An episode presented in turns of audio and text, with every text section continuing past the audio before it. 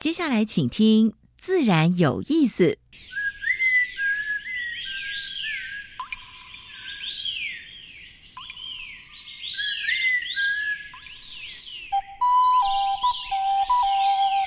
大自然是最能启发人心、最迷人的教室。透过鸟语、虫鸣，顺着山峰、水流，教给我们自然万物的盎然趣味与生命智慧。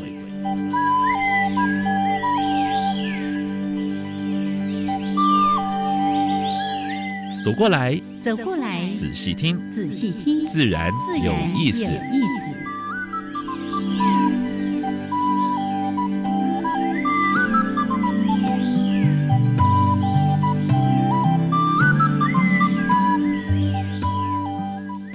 Hello，亲爱的听众朋友们，大家好，欢迎收听教育电台。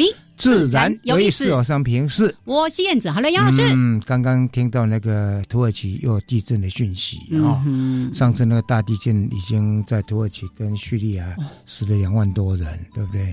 那建筑后来看到是三万多，三万多了啊！啊，最近那个等于好像是余震了，但是六点多，我，这个是真的，也是也是挺大的，挺大的，挺大的，对。啊，所以现在像这种天灾了哈，包括天灾人祸所造成的像气候变迁，嗯你看纽西兰一百五十这几年来，北岛从来没有发生过什么水灾，嗯，这一次竟然发生了一个一个蛮大的水灾，是是。它连续下好像才下差不多一百多公里，一不到两百公里耶。两两百公里呀，对我们来说不是，因为但是但是过去它的水沟可能的的规划都没有，整个设计并没有预料到这么大的这个豪雨，嗯，所以这次在别岛造成五个死亡，百人失踪，嗯，还有桥桥梁被冲断啊，所以像这种气候变迁的话呢，真的是。感觉上有点无厘头，但是呢，大家还是要还是要提防。老师，你刚刚在讲到这个事情哦，就我们经常在提到说，气候变迁之下的这个叫做气候灾难的难民，对不对？大家都会想说啊，是不是一些比较经济呃不是那么发展的国家？哎，你看，纽西兰这个是富裕国家，对对，而且别岛是整个经济的重镇哦，没错。哎，那天还还有个讯息说，他那个总理啊，他本来要回威灵顿，就回不去了。嗯，因为整整个就路路都堵堵塞住，而且蛮多的路都断掉。好，所以大家还是不可以掉以轻心啊。对对对，嗯，好，在今天我们等一下有两个单元嘛，对不对？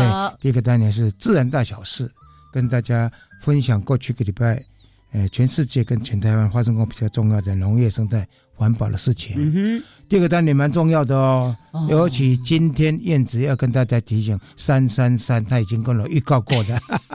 我先帮老师那个预习一下哈，因为虽然不爬大山，但是其实这个就算是爬焦山，也是要注意的。是是是，好，等一下要注意听这个单元，因为跟呃登山安全。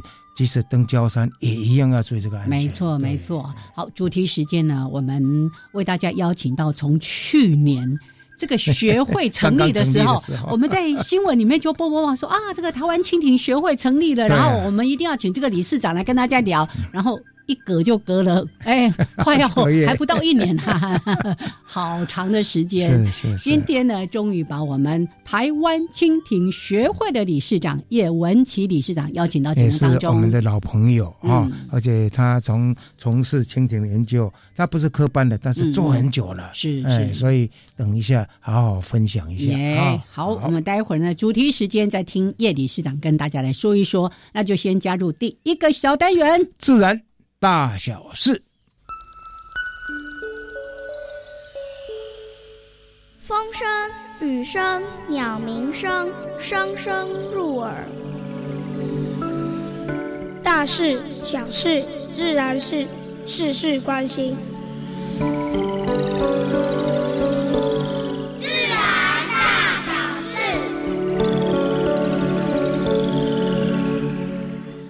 最近三焦鱼来的非常的红火红，火红吗？真的吗？真的，真的，真的，蛮多人在网络上或者是在在在在讨论，讨论讨论度蛮高的，是是是。但是有没有进电影院去看呐？赶快赶快掌握时间哈，掌握时间。因为我有朋友说他们到戏院去看啊，就几个人啊 啊，对我还好我们有很多很多人都用包场的方式来支持。是，那玉山国家公园呢，他们也在塔塔家那边有一个圈养计划。但圈养不是说把它固定在养起来，不是这样子，不是真的在野外，在野外哈。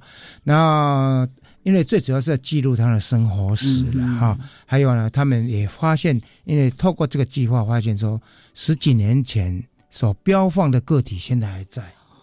哦，所以表示什么呢？表示说这个山椒鱼它寿命还是。蛮长的啊，所以你要好好保护它栖地，它就能够 survive 下来。是啊，是。所以这个第一则消息是还蛮令人振奋的哈。对。那全台湾现在有很多地方都在盖滞洪池，滞洪池是把一些水流下来，雨水或者是多余的水，就是流下来，这是非常棒的。也可以减少那个水灾发生的对，然后在边边边要种很多树，对不对？这个是变会变成一个地方的呃。包括观光资源啊，所以云林跟北港跟水林哈这个地方呢，它有盖一个滞洪池，哎，这个池很大哦，三十七公顷啊，水域面积有二十五公顷啊，我相信这个地方会变成北港跟水林一个蛮大的一个景点啊。因为云林县的话，还有一个大的就是在宜武，那个已经变成非常棒的一个观光据点了啊。哎，老师，你说水域面积就二十五公顷啊，就差不多一个大安森林公园那么大嘞，就是那么大。哦，但是呢，有一些光电列车就盯上了。哦哦哦，所以当地的居民跟民意代表就反对了。嗯，其实反对有理了。我是觉得说，不要把每一个水域的地方哈，才你才刚刚盖好，连树都还没有长好，你就要来做做做做做光电，不太像话了，对不对啊？所以我是觉得说，不要这样子的。也有点竭泽而已，对不对？你的目标是要促进当地的农业发展，还有农产品的展售之类的，是还有观光之类的，是促进地方地方再生嘛，对不对？你这样的话有点有点有点杀鸡取卵，是这不对的。嗯，你说这个，我突然想起，我前两天也看到一则新闻，就是我们彰化大城是那边是。韩籍也是韩籍故乡，林水林嘛是韩籍的故乡哈。结果呢，这个地方好像也是因为被很多光电业者相上了，对，就说哦，这个地方啊，你们那个产能不高啦，不加啦，然后我们就来用光电，好像比较。但是问题是，这个农地的话，台湾好的农地是越来越少。是是好，呃，给台南社社大一个掌声了哈。他们在二人区发现之后，二十年来第一次发现到黑皮。不光哎，不光是黑面皮鹭哦，还包括一些那个呃，那个脚脚长长的那个叫什么？高跷横、高跷横、反嘴横之类的，都在那边出现。是是，但是也有一则不好的讯息：二人溪的有毒的电子废弃物还有四个地方还没有清掉。嗯，已经清了，花了二十亿清了好几个地方了。但是呢，还有四个地方，我是觉得，哎。不管是中央中央环保署还是地方的环保局，应该是要逐年变预算，尽速的把它清掉，因为那是有毒的废弃物，对，重金属含量还蛮高的。这个清晰工程继续加油。是好，实体品的岩胶被涂上二十五个箭头的荧光漆。嗯哼，二十个箭头荧光漆要干什么？这是路线指引 路线指引晚上要能够看得到，哎呦，所以表示什么？有一些钓鱼或者潜水人为了图自己的方便，嗯，然后涂涂这个漆，结果呢，当地的政府还有环团就提出抗议。他们现在还不错，他是用什么？用人工去清除，不是用化学去清去去洗掉。因为这样担心说化学洗掉那些 chemical 会影响到海域，海域对，所以这是对的。这些动物，哎，拜托不要再涂了，好不好？真的没气质。基隆市啊，查获贩售的台湾原生种的野鸟，它叫做放生鸟，就是去抓来要让民众去买的，又放生。这是所谓何来呢？人家活得好好的，不是就在自然野地，然后你把它抓来，我再放生，好像说有功德。嗯，那我这种逮鸡啦，这哈抓放之间一定会死掉，对，蛮多的个体哈。没错，这次总共有多少种呢？十六种，七十六只。嗯，有很多大家所熟悉的，像五色鸟啦、绿绣眼这类这么可爱的鸟啊。所以这个当然查获了，查获要不要罚？当然罚了，对不对？好。可恶啊！不，呃，气候异常哈。本来将军那边它是将军乡，台南将军乡是胡萝卜的故乡。胡萝卜它是盛产胡萝卜的地方，是哦。每一分地哦，它过去每一分地可以产一点二到一点六万台斤，是是，哎，产量蛮高的。哦，但是去年怎么样？去年因为缺水哦，所以只剩下多少？零点五到零点八。万个台金代金了哈，五千代金跟八千代金啊，所以因为因为水的关系，它整个减产了哦。好，南部呢有五百五十六天没有下好雨，要是下小雨了。我今天特别去看了一下那个水库的那个那个存水量，每个地方哎，对对，哎，南部真的是很口渴哎，哦，哎，大概只有三十几帕，最多是五十 percent 左右，所以。呃，人造鱼的可能要启动了啊，我们要提醒一下啊，哎，好像是水利署是不是？啊？人工增鱼，人工增鱼，好，但是呢，要节水啊，就这段时间库的话，对，最后一次跟大家分享的，挪威的皮草本来是说二零二五年才要关闭关闭，现在二零二三年一月全部关闭了。啊，这个因为北方，你看北方是真的蛮冷的啦。皮草事业也难过，过去是相当发达，而且那非选之业的，哎，非选业的话也带动了哈。现在大概就是结束了。哦，现在那个人工保暖棉什么那科技棉太多了。好，这是跟大家分享的自然大小事。等一下，燕子跟燕飞要跟大家分享，今天很重要，因为这有安危问题哦。对，登山的。今天等一下会先喊 stop，stop，你赶快懂嘞哈！来，待会儿呢，我们请燕辉跟大家好好的分享。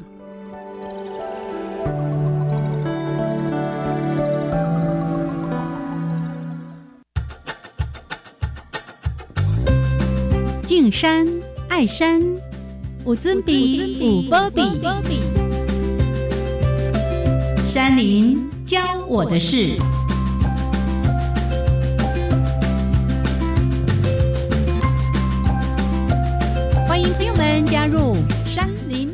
的事”这个小单元。我是燕子，为大家邀请到台湾野外地区紧急救护协会的秘书长徐燕辉来跟大家分享这个单元。Hello，燕辉，大家好，燕子。好。是我们已经谈了两个。大主题怎么样做一些事情的准备，还有安全的守则。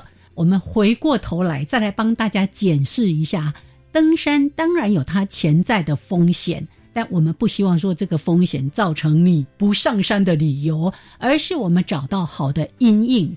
尤其提到迷路这件事情，是真的好多山难的发生都因为这样的因素，所以我们今天要特别跟大家来谈谈这个部分。是。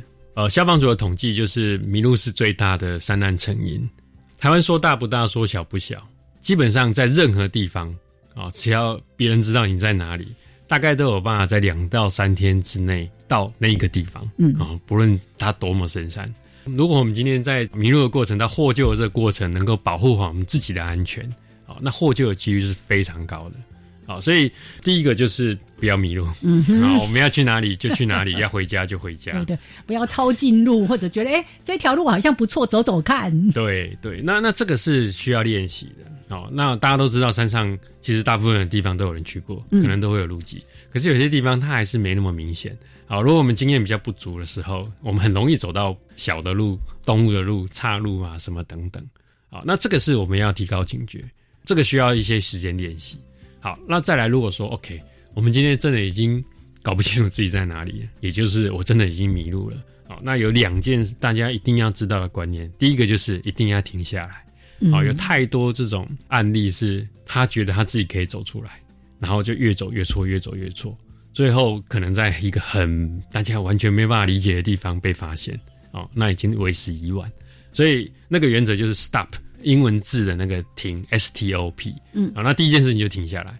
既然是人走过的路，哦，那它一定是最好走的。啊，如果说啊，我自己想要开路，最后都是走错，所以停下来思考一下，think 就是思考，思考一下，哎，我到底发生什么事情了？这个地方是我们刚刚去过的路吗？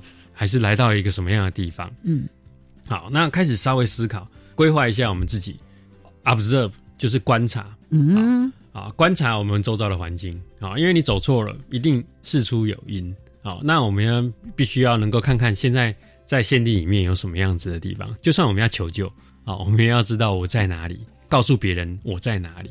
好，那这个需要透过一些观察，嗯，啊，冷静下来观察一下四周，最后是做一下计划。所以在这个部分，就是说，好，你一定要先停下来，要么就要回头走，而不是要想办法找出自己想要走的路。当停下来之后，哦，像我们刚刚讲到，如果我停在原地，有太多案例是这样，他就是停下来，停在那边，过两天、三天，甚至更久，被安全的找到。可是通常如果他自己乱走，嗯，哦，那说实在，台湾的山林啊，大部分的环境，尤其中低海拔，那个树是非常高，你如果不发出声音，就收纳员再怎么走。都没有办法找到你，是啊，所以如果我留在步道上面，嗯，回到步道上面，很容易就会发现。好，那这第一个，第二个就是我们讲到另外一个保命的原则，我们如何在漆黑的山林、寒冷的夜里度过这两到三天的救援时间？好，那第一个最重要、最重要，我们必须要的观念就是，人是恒恒温动物，我们必须要维持体温在该有的一个范围里面。好，如果失温的话，一定会死掉。好，所以要保持体温，最重要、最重要的是，我们能够跟外界的空气有一些隔绝。好，尤其是身体不要湿掉。当我们身体湿掉、失温的状态之下，哦，人可能没有办法存活超过三个小时。哦，那这个是相对的。哦，台湾没有那么冷，不会到冰点以下。啊，如果是非常非常冷的环境，它掉到冰河里或者掉到冰冷的水里，可能是几分钟的时间。可是如果说我们就算是没有十几度啊、五度啊，哈，这种几小时。大概也只有几小时的时间。再来是，大家都会想说啊，我今天不小心迷路了，哦，那我要山林生活必须要食物。嗯，那事实上食物是最后的。嗯，因为根据一一般的医学研究，哦，我们没有食物至少能够活过二十一天，也就是三个礼拜。对，那如果没有水的话，可以活过三天。嗯，哦，所以第一个我们就必须要知道，第一个我们一定要先保暖，啊，找到一个安全的地方，好，在一个容易被发现的地方。把保暖做好，再来我们就控制好自己的水源，嗯，好，然后最后才是找食物，是，哎，那千万不要往西里面走，那个是完全错误的观念，啊，大家以为哇，我往西走就会走到平地，走到海边，那事实上错误，嗯，最有可能都走入死胡同，是，尤其在山区的溪谷。地形都是非常的陡峭，甚至湿滑等等的，那个危险性就更高了。是，所以刚刚提到那个叫三三三的原则，没错，你失温三个小时是。拜拜，嗯，你三天没有水喝可能会拜拜，但是呢，一般人在山里面迷路，第一个想到是啊，我会不会饿死？其实。没那么容易，没那么容易。你可以挨饿挨到三个礼拜都 OK 的。是，所以回到最前面，保温保暖这件事情是。那之前有说到装备，就是你怎么样不要让自己身体湿掉了。没错，那个保温的前提是很重要的。是 OK。好，还有刚才提到的 Stop，迷路的时候不要慌张，一慌张你很可能就会出错了。所以停下来思考、观察附近的地形，然后找一个。容易被发现的地方，等待别人来救你。不要跑来跑去，也不要下切到溪谷去。是这个发生太多太多不幸的案例了。是好，今天呢，跟大家来谈这个话题，希望大家一定要好好的记住。第一个，不要迷路。好，谢谢燕辉，谢谢，谢谢大家。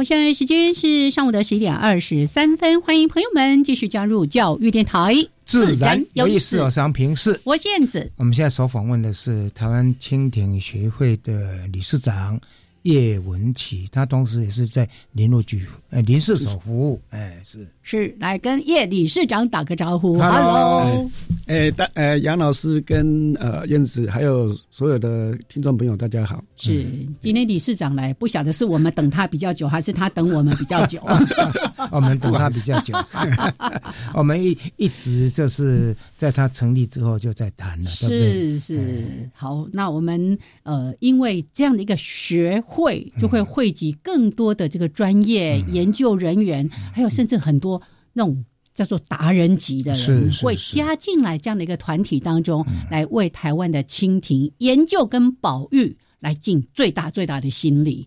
所以还是先让理事长来为大家介绍一下关于学会。对，呃，其实呃，蜻台湾蜻蜓学会是大概从去年年初开就开始在做规划。那呃，我们规划了将近也快一年，那呃，当然也受到很多这个蜻蜓爱好者还有呃听友的这个算是帮助，让我们可以顺利在这个算是去年年底的时候能正式成立。所以基本上学会现在其实还处在一个婴儿婴儿期的阶段哈。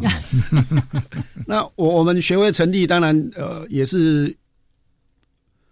如果以台湾这个蜻蜓学的研究来讲，其实呃，我算过，大概是已经酝酿了将近一百五十年了，所以这个能量啊，总算就是说呃，可以成功把这个蜻蜓学会把它嗯。成立起来，那把那个能量接住，对，把它接住，对，然后让它可以现在就是说聚集大家的力量，可以来推动这个呃。就刚才燕子有提过了，这个有关蜻蜓的保育，嗯嗯，然后有关蜻蜓的研究，嗯，然后还有呃一些有关呃教育推广的这个活动，嗯，这个是我们呃学会呃主要的宗旨跟目标之一了。是是，蜻蜓其实蜻蜓有有寄望还蛮高的啦，因为在日本它有一个团博公园，是的，蜻蜓公园，对。那我去参观过好几个地方，包括那总部哦。嗯，那这是湿地，湿地里，他把一个湿地各个地，尤其是平地的，还有山区的都。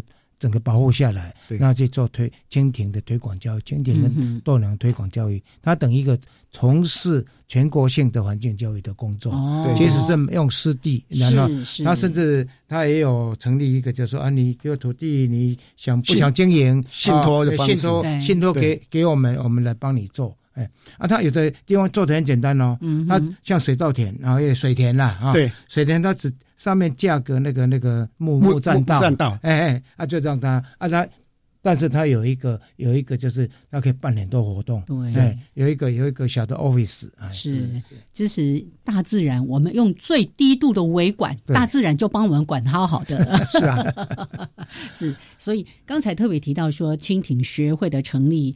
研究、保育，还有呃教育推广，对不对？是。好，这个大家对于教育推广应该特别有兴趣，所以我们也会经常办理这样的一些活动嘛。呃，对，这个其实我们今年其实虽然呃还在这个初期的阶段，但是其实我们已经呃有规划了大概市场的这个有关赏停的活动。哦。那当然有赏停的活动里面有的当然就是免费的，嗯那比较高阶的活。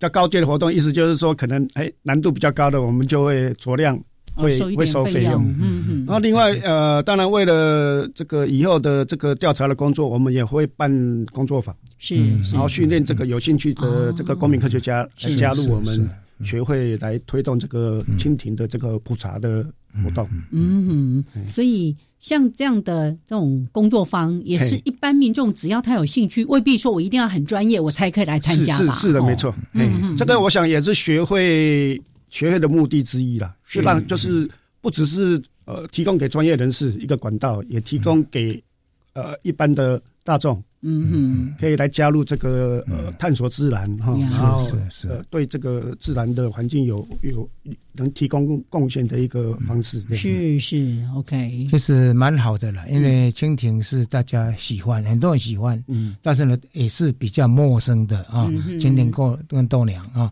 所以如果能透过这个教育活动，我想应该会蛮多。民众来参与，没错，那个对我们来说，那都是儿时非常记忆，在那才能细给背对不哈？对 对对，但现在的孩子真的很难看到，一定要刻意带他去，对，好，那让他们认识了，才能够了解到它的珍贵。好，那有关于蜻蜓的一些相关的栖地生态等等的节目的后半段，我们再继续请叶理事长跟大家来分享。我们今天所有的音乐都跟蜻蜓有关哦，Dragonfly 啊。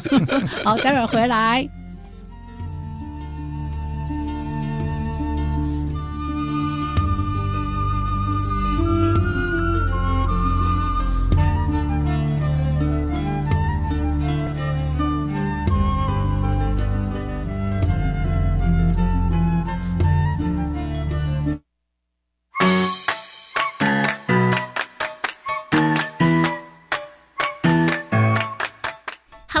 是花儿姐姐，教育电台一到三月，每周二的晚上十点到十点半，我跟亦菲一起在空中陪你年轻在职场，一定要收听哦。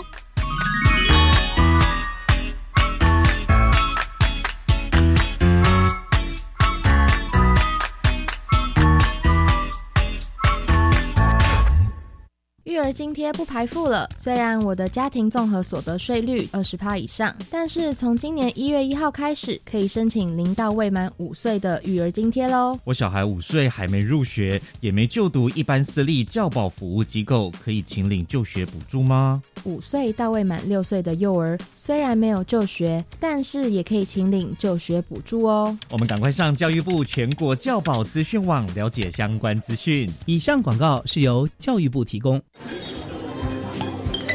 爸爸，这是什么东西？我也可以尝尝吗？啊，未成年不能喝酒，会对健康产生影响，而且越早接触越危险。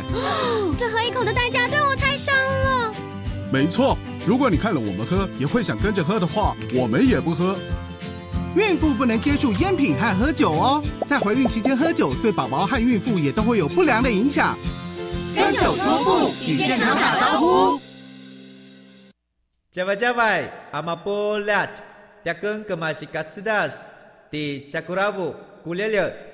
大家好，我是来自台东的胡代明，这里是教育电台。那罗哇那咿呀那呀哦哎呀，那是你呀鲁玛的呀恩哦，朋友们就爱教育电台。好，现在时间是上午的十一点三十二分，欢迎朋友们继续加入教育电台，自然有意思。我是杨平世，我是燕子。我们现在所访问的是，呃，台湾蜻蜓学会理事长叶文琪。叶理事长，他同时也在林氏所服务。是，哎，我刚才想到一个口号，叫我听 你，好自然，对，我听你，对。哎，豆娘，豆豆娘怎么办？哎，反正就是都同一幕了嘛，对对对对对，我听你，好，拿去用吧，真的。好，真的，我们很开心有这样的一个学会成立，是可是。呃，毕竟那个研究啦，保育的路都是非常的辛苦的，甚至是孤独的。就像我们刚才在提到山椒鱼，你看那些研究学者上山呐，那都是非常的孤寂的一条道路。那我们希望说。给他们更多的支持。如果有兴趣的话呢，就不会太孤寂了哈。对，也是觉得很幸福，是是。那刚才呢，在音乐当中哦，这杨老师也在提到说啊，蜻蜓哦，说我要的不多。对，你看 我在大安森林公园，我们在孵萤火虫，嗯，只要水域弄好，嗯，啊水水质保持干净，呀，那就自然而然的。以大安来讲，就四十几种，对不对？所以我是觉得说，嗯，蛮多地方的话呢，你只要把水质上。稍微那弄好一点啊，要要经常做经营管理。我曾经为了要在那个水域拍那个采赏蜻蜓，虽然它不是太难得，就但是太漂亮了。对，然后我就像个傻子一样看着它从左边飞到右边，从右边飞到左边，然后就一直来回，一直来回，完全不停。我就一直在晒着大太阳，但是。一张都没拍到，没拍到。哎，那个是最好拍的，当然最好拍的就是那一种。可能天气太好了，它就是一直飞，一直飞，一直飞，完全不停下。很有活力。对，好，我们交给专家来帮我们介绍关于蜻蜓的一些栖地跟生态的特性。嗯，呃，蜻蜓它基本上它，你成虫一般我们看到是在陆地还有空中活动。嗯，那空中霸王对对，那可是其实它的算是它的呃稚虫，它的稚虫其实在活生活在水里面，所以是水生水菜，嘿，叫水菜，在我们古文叫水菜。那水菜就是呃在水里面，那它跟它的成虫一样，都是捕食捕食性的，所以他们会吃水中的其他的。嗯，水生动物，哎，鱼类啦，或者其他的小昆虫。那鱼，它时间它会在水中生活个几个月哈，然后时间到了就羽化出来。才会变成成虫，嗯，都爬上那个枝头什么之类的。那所以爬出来的时候，通常是哦，旁边最好有草啦、树枝啦，可以让它。我们叫做蜻蜓栖木啊，就是要插或者是一些对，所以水池里面要摆一些木头，或者是。插几个竹竿，它一定。哎，对，杨老师那的建议就是就是在做这个这个蜻蜓栖蜻蜓栖地经营很好的一个方法。嗯。那你放如果。像我们很多呃，比如说公园里面的水池，嗯，一般都水泥化嘛，是是，那所以它边岸都是裸露的。那你羽化的时候，水菜没办法爬出来，真的，还呀还呀，扯波。对，它那所以如果可以适适当的哦，比如说插一些树枝、竹枝，可以让它很顺利就可以爬出水面来羽化。是是哦，那呃。一等羽化了以后，它通常其实它需它还没有成熟，嗯，那个时候通常都是它还不能交配，嗯，那大概我它通常会飞到一个树林草丛躲起来，嗯，可能要维持个两三个礼拜，然后进进食，嗯，然后才会开才会成熟，嗯，这个时候它才可以才会开始交配，嗯嗯嗯，那。他们交配过后，呃，通常我们呃，大家都会看到，呃，有一句话叫“蜻蜓点水”嘛。是。那蜻蜓点水在干嘛？蜻蜓点水其实就是有一类的蜻蜓，嗯，它产卵的时候，它是在空中用肚子、用它的腹部的末端去点这个水啊。点水的时候，就是把这个它的卵。释放到水里面，插秧啊，插秧对，插秧是比较特在水里面的介质，就是木枯枝啦，或者是或者是一些竹根呃竹木头的那个地方下蛋。但是也有一群蜻蜻蜓妈妈是很没有母爱的，飞过去啾就下来，投蛋式的。好，继续。那对，刚刚杨老师已经有讲讲了讲了一一类的这个传染方式。啊，另一类的传染方式就是呃，比如说豆娘哈，那豆娘他们呃跟蜻蜓比较不一样，它是有很发达的产卵管，那这个产卵管是有点，它是有像刀刃一样，有切割的作用，所以它会把这个卵产在这个植物体里面。嗯嗯嗯。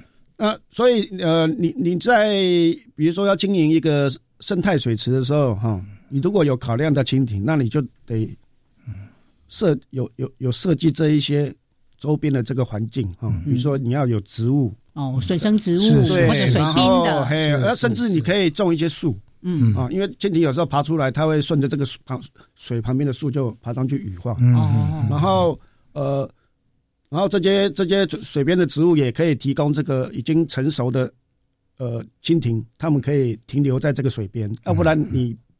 整个水质旁边都是水泥地，它根本找不到地方可以停。是是是。那这个是在经营这个蜻蜓的基地一个一个很重要的这个概念。是。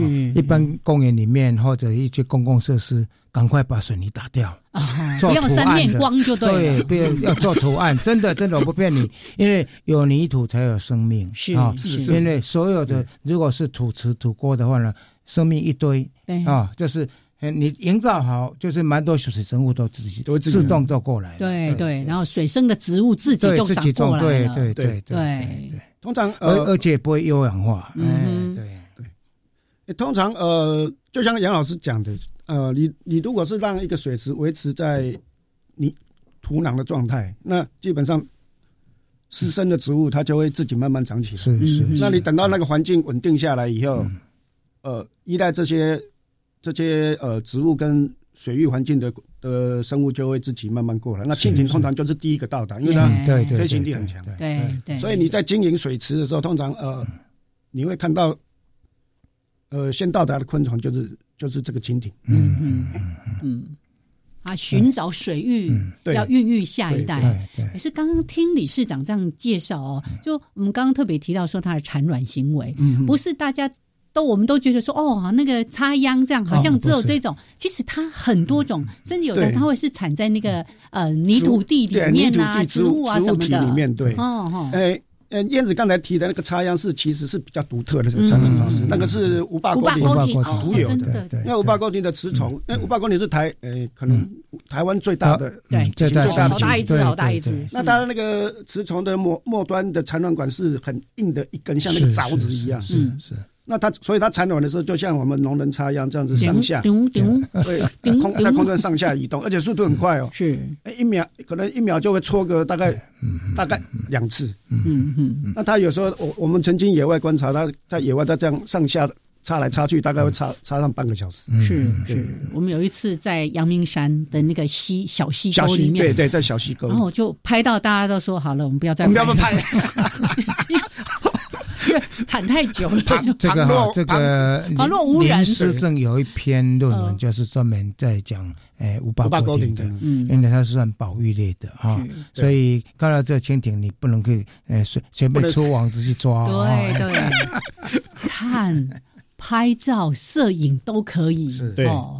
好，所以像刚才提到，除了我们讲到说它的一些繁殖行为，然后它的幼虫是水菜，那蜻蜓跟豆娘的幼虫就都叫做水菜，是还是有有什么特别的名称？呃。他们其实蜻蜓跟豆娘呢的幼虫其实是同样一个名称，水菜，只有成虫是会分开讲，很容易区分。你告诉大家怎么分辨是这是豆娘长大是豆娘，这长大是那个蜻蜓，你哎随便分辨。大小只吗？不 是不是，它们其实外形还是差异蛮大的啦。那以以水菜的来讲，呃，豆娘的水菜它最特别的特征就是它的尾巴通常会。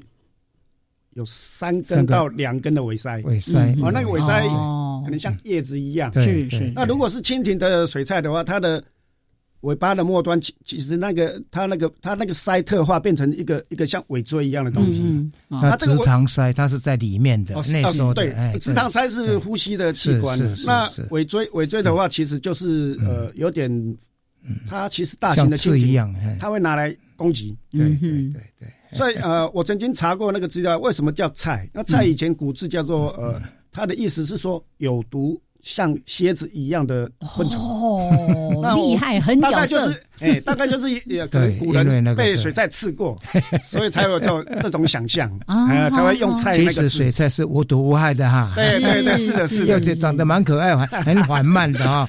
你抓到它，赶快把它放回去。好，这个观察一下就好了哈。好，所以它在水里面，可能一些小型的什么鱼虾什么，它都会吃。还有包括蝌蚪。我很好奇，它会不会吃孑孓？蚊子的幼虫。哦，他们很喜欢吃孑孓。哦，我这个就是 我故意要问的问题啦，因为大家都会被蚊虫的问题哈，这个觉得很伤脑筋。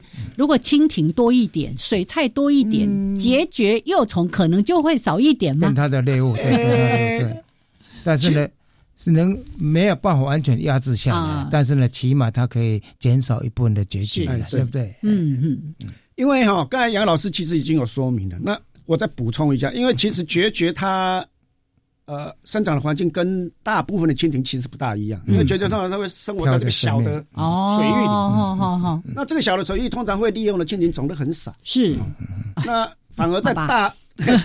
所以刚才杨老师其实已经有做有有有说到那个重点，就是说，哎，有一点效果。嗯，但是不可能全面去防治它。所以包括蜻蜓的成虫，它跟豆鸟成虫，它虽然会吃蚊子、蚋之类的，或者是蚜虫之类的，但是有人说，哎，它会吃蚊子，我们养多点蜻蜓啊，呃，也不太可能了哈，因为 因为它是猎物的一部分而已啊，是是，所以它也会去抓蚊子，它也会也会。我们经常都形容蜻蜓叫做空中霸王，空中飞龙，对对，那什么轰炸机什么之类的。它它的那个猎捕能力很强，要不要帮大家形容一下？呃，蜻蜓啊，它的猎捕能力很强，当然有几个原因。第一个当然就是它的视力，好，你们看到它那个眼眼睛很大，大的那个复眼，整个头都是都是眼睛。那它它当然视力视力的解析度是非常高的。那还有一个原因是呃所谓的视觉暂留，视觉暂留的意思是说，你看快速移动的东西的时候，你你可以。看得多清楚？那蜻蜓的话，比人类的那个视觉占有的能力还要强好几倍。嗯，所以你会看到它可以看到那个小飞虫。是。那小飞虫我们看的时候，看在它在飞行的时候会觉得很快，可是蜻蜓的在蜻蜓的眼睛里面。他看到那个蜻蜓在那个小飞虫在飞的时候，可能是慢动作。慢动作 啊，好神奇！那这是一个，这是一个它的 捕食捕食力的特点。那另外一个当然就是它的飞行。飞行。那蜻蜓的飞，它前后置的飞行的控制是可以分开的。嗯嗯嗯。所以它可以很，它可以有很多的这个转向可以飞行。对对。比如上前、向上、向下、向右、向左，哎哎，甚至。还会还会转，还会转，所以呃，它就可以很容易的在空中去捕食其他的哦。还有它的脚爪上有脚爪，然后它通常是这样，它跟老鹰抓抓小鸡的方式，哎，它的捕捉是这种方式，对。所以一抓到就不容易被不容易，就就好像一个，它就好像一个网子一样，对，把那个猎物卡在里面，像一个小篮子一样的哦。好，如果细细观察，还真的是。是一个非常有趣的一个生物哦，虽然对它的猎物来说不是。不是。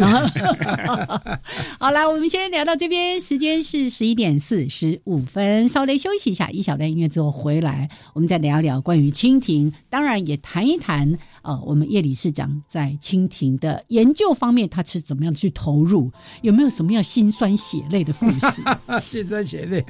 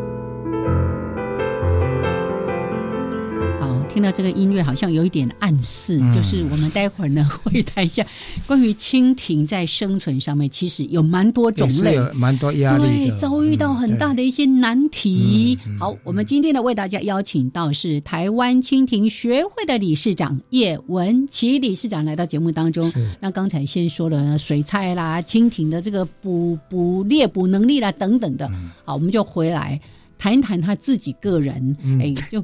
其实你之前好像一开始并不是学这个嘛，哈，然后开始投入蜻蜓的研究，哎，有没有什么我刚说的心酸血泪？他刚说，呃，血这这有一点血啦，啊，因为野外调查活动总是难免都是有一些风险，对，是是。呃，我大概是从一九九五年开始从事这个蜻蜓的研究，哈，那算一算大概也快快三十年了。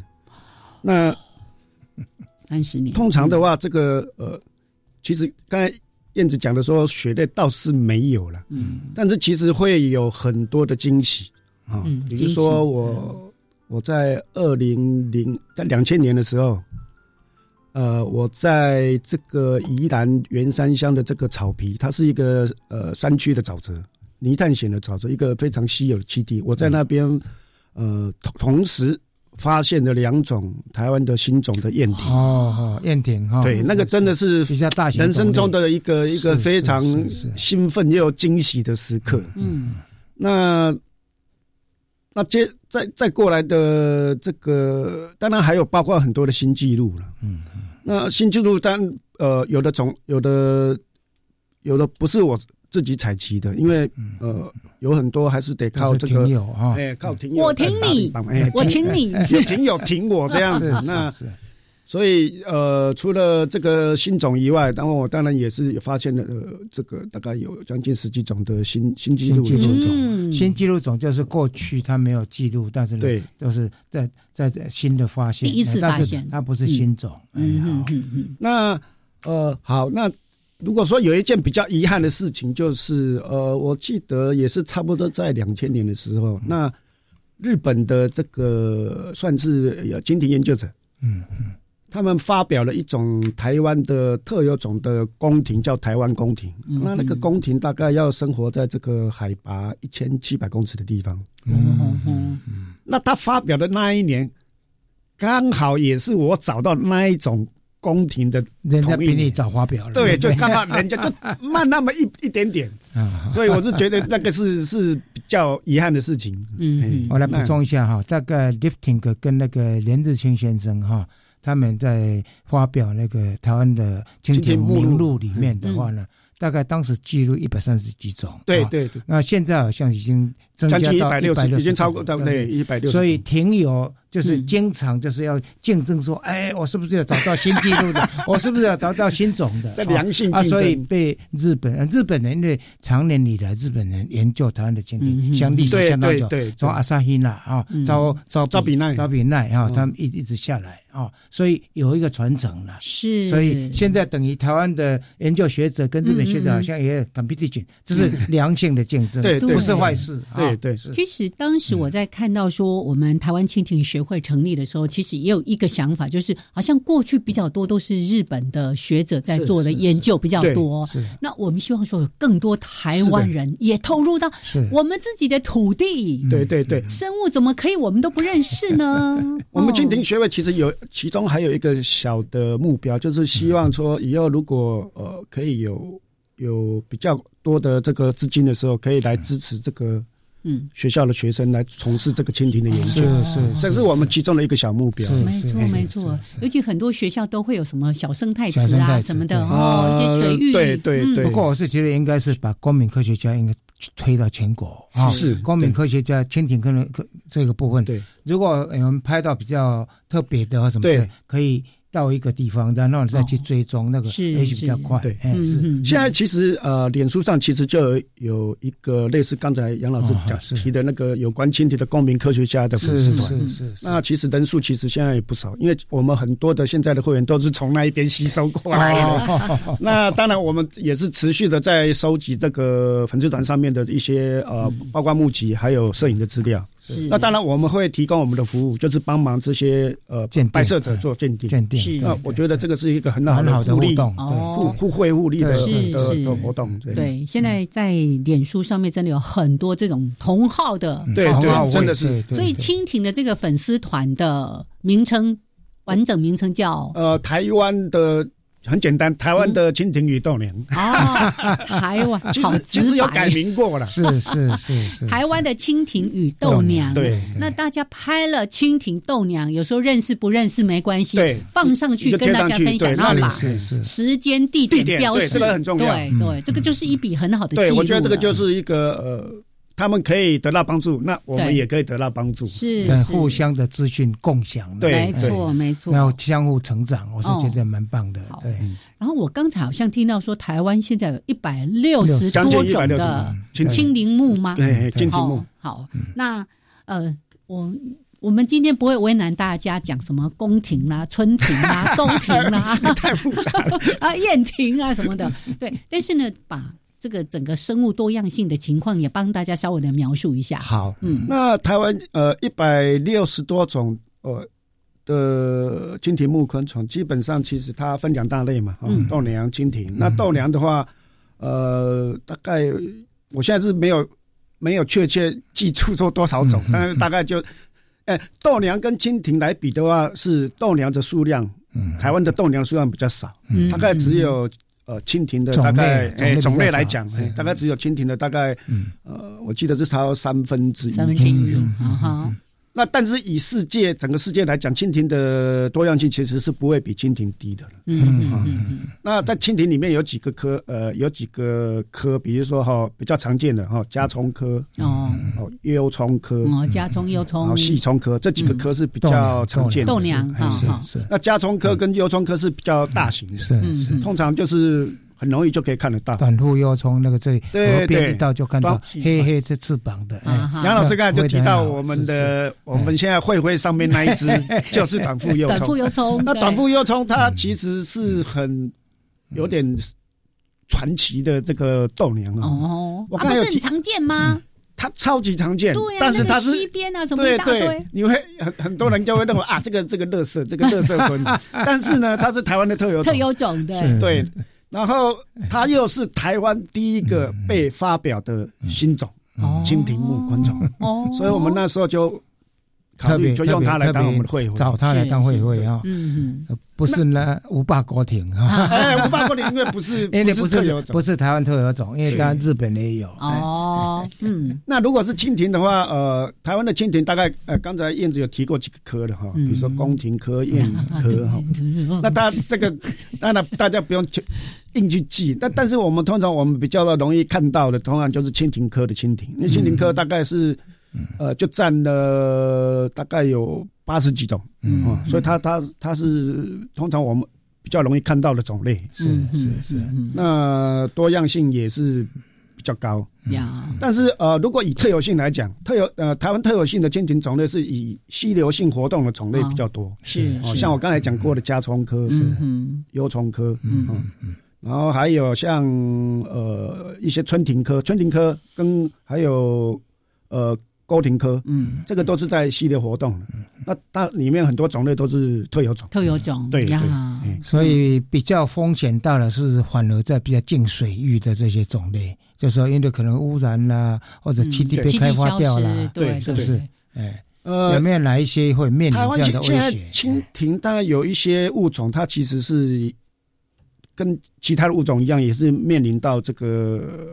栖地破坏的危机压力哈是，比如说呃呃，之前我们去年曾经有有有关注过一个环境的议题，就是双节蜻蜓。嗯嗯，那双节蜻蜓虽然它它不是台湾的特有种，可是它的栖息地根据我们的这个观察资料，它慢慢在缩减。嗯哼，那目前唯一知道的一个栖地就在这个靠近大汉溪上游的这个在莺歌那一边的和平公园。哦，这个这这样风险很大。对，因为它这个地方。